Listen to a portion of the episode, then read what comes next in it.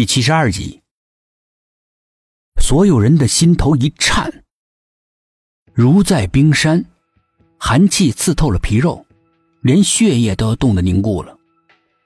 刹那间，他们终于知道李子谢那天究竟是看到了什么，也终于明白他为什么会害怕了。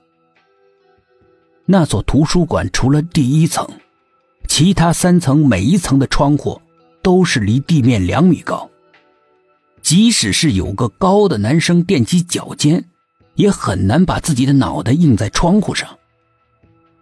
何况还是整个的上半身。薛品涵也瞬间恍然大悟，死去的楼管阿姨想要告诉他的，就是这个不可思议的，半夜才会出现的人影。他的那栋寝室楼刚好跟这个图书馆相对。正是他无意之中看到这惊悚的一幕，这才招致了杀身之祸。究竟这个神秘的人影有什么不可告人的秘密？害怕被别人发现。一群人怀揣着无数的问号，来到了铁门边。薛品涵试着用手一推，原本应该锁着的铁门竟然是虚掩着的。随着薛品涵的动作。铁门发出了惊天动地的咣当声，在一楼空无一人的大厅里面不断的盘旋回荡着，几乎要把苏应真紧绷的神经节节敲碎。他一双惊恐的眼睛无法控制的在眼眶里面不安的滴溜溜快速的乱转着，四下窥探。与此同时，他明显的感觉到，高高的悬挂在天上的月亮忽然晃动了一下。似笑非笑的阴恻恻的注视着他们。月光仿佛比先前还要寒冷。拂面而来的夜风，不知道在哪里沾染了森森的鬼气，呜呜咽咽的哭泣着，给人一种凄凉的感觉。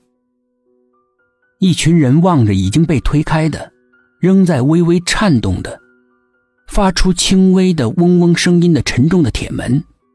都觉得有些阴沉，但是他们还是提心吊胆的抬起脚，跨了进去。就在第一只脚刚刚接触到一楼大厅的地面，一只悬挂在大厅中央、坏了好几天的笨重的大钟，突兀的山崩地裂的敲响了，一下，两下。三下，如同坟地一样死气沉沉的环境里，震撼的播报着时间。十二下，一共响了十二下。正是午夜时分。传说每天这个时候是阴气最重的时候，各种鬼魅会在暗夜里游荡。如果有人看见，结果难以想象。苏应真的手里面都是汗，进也不是，退也不是。他两脚跨在门槛上，图书馆那跟棺材一模一样的外形，不断的在他脑子里面放大、重复，就像是一部黑白的默片，无声无息的，却紧扣他慌乱的心脏。他仿佛看到了五个人并排着躺在这个巨大阴森的棺材里，一动也不动。就像是死人一样。薛品涵似乎感觉到他心里的害怕，无声的牵住他那只汗津津的手。五个人小心翼翼的、惴惴不安的往大厅中央挪了几步，背后传来了一声叫人魂飞魄散的咣当声，所有的人心猛地一紧，不约而同的迫不及待回过头。沉重的铁门合在一起。关上了，是风吗？铁门那么重，风怎么可能吹得动？倏然间，五个人只觉得仿佛站在了冰山的前沿，整个脊背都冷得通透。刚才的咣当声就像是毒蛇一样，在他们脑海里盘旋回荡着，不绝于耳，摧残着他们的意志。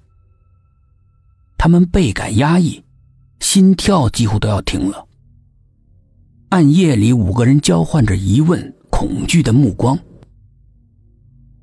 尽管各自在心底里面已经对那诡异的一声关门早就给出了答案，可是谁也不愿意说破，仿佛一说出口就会被证实，就会引来意想不到的、无法逃遁的厄运。